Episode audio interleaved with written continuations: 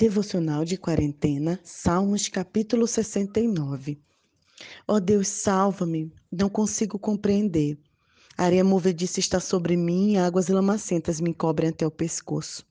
Estou rouco de tanto pedir socorro, e meus olhos estão lacrimejantes e turvos de tanto procurar Deus no céu. Sobre as consequências das escolhas que fazemos. A gente ama afirmar uma frase: eu sou livre para as escolhas que eu faço. Só que nós esquecemos que toda escolha que fazemos tem consequências. Muitas vezes nos encontramos como um salmista, afundado em um lamaçal, por conta de escolhas erradas que fazemos em nossa vida. E depois clamamos e imploramos e não conseguimos ver que Deus não está longe no céu, mas sim que está bem ao nosso lado, pronto a nos socorrer. Eu lembrei também da história de Jonas. Meu filho ama a história de Jonas. Tenho que contar a história de Jonas quase todos os dias. E cada vez que eu conto, eu aprendo um pouco mais. Jonas, ele também era assim como nós. Achava que ele era livre para fazer o que quiser, para tomar suas próprias escolhas. E quando Deus dá uma ordem, ele tem é, medo ou não quer, não concorda com aquilo que Deus solicitou, ele foge, ele se esconde, porque Jonas achava que ele tinha o, o controle nas mãos. E quando ele toma essa decisão de se esconder de Deus, vem a consequência do pecado dele.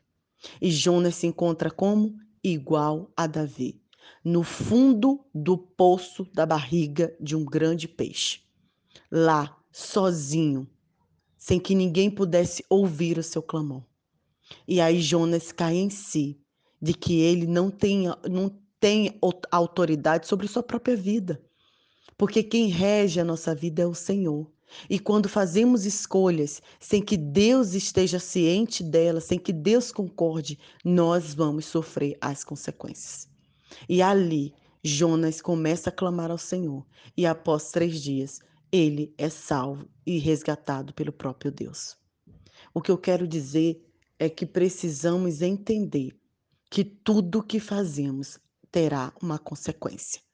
E você, nesse início de semana, pode escolher colocar diante do Senhor e perguntar: Senhor, quais são, quais devem ser as minhas escolhas? Não fique como o salmista clamando, reclamando, murmurando, sem conseguir compreender, sendo que quem te colocou nessa situação que você está, muitas vezes foram suas próprias escolhas. É interessante que no decorrer do salmo, ele fala assim: não permitam que as pessoas se percam por me seguir.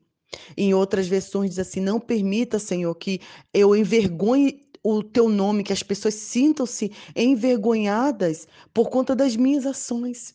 Sabe, queridos, as nossas escolhas afetam as pessoas que estão próximas de nós.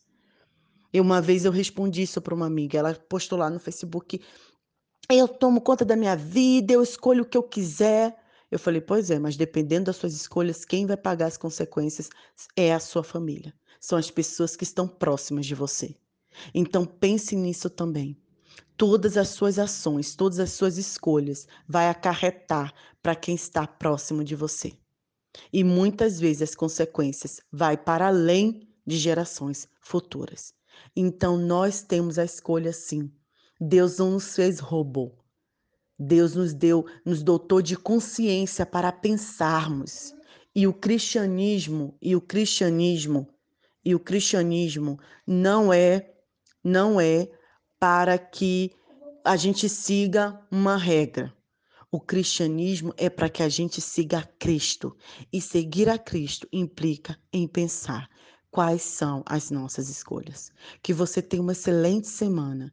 Que se você se sentir, tivesse sentindo como salmista no fundo do poço por conta das suas próprias escolhas, lembre que Deus sempre está disposto a nos tirar de lá e nos dar uma nova vida. Que Deus abençoe seu coração. Uma excelente semana para ti, Nai Duarte, Moçambique.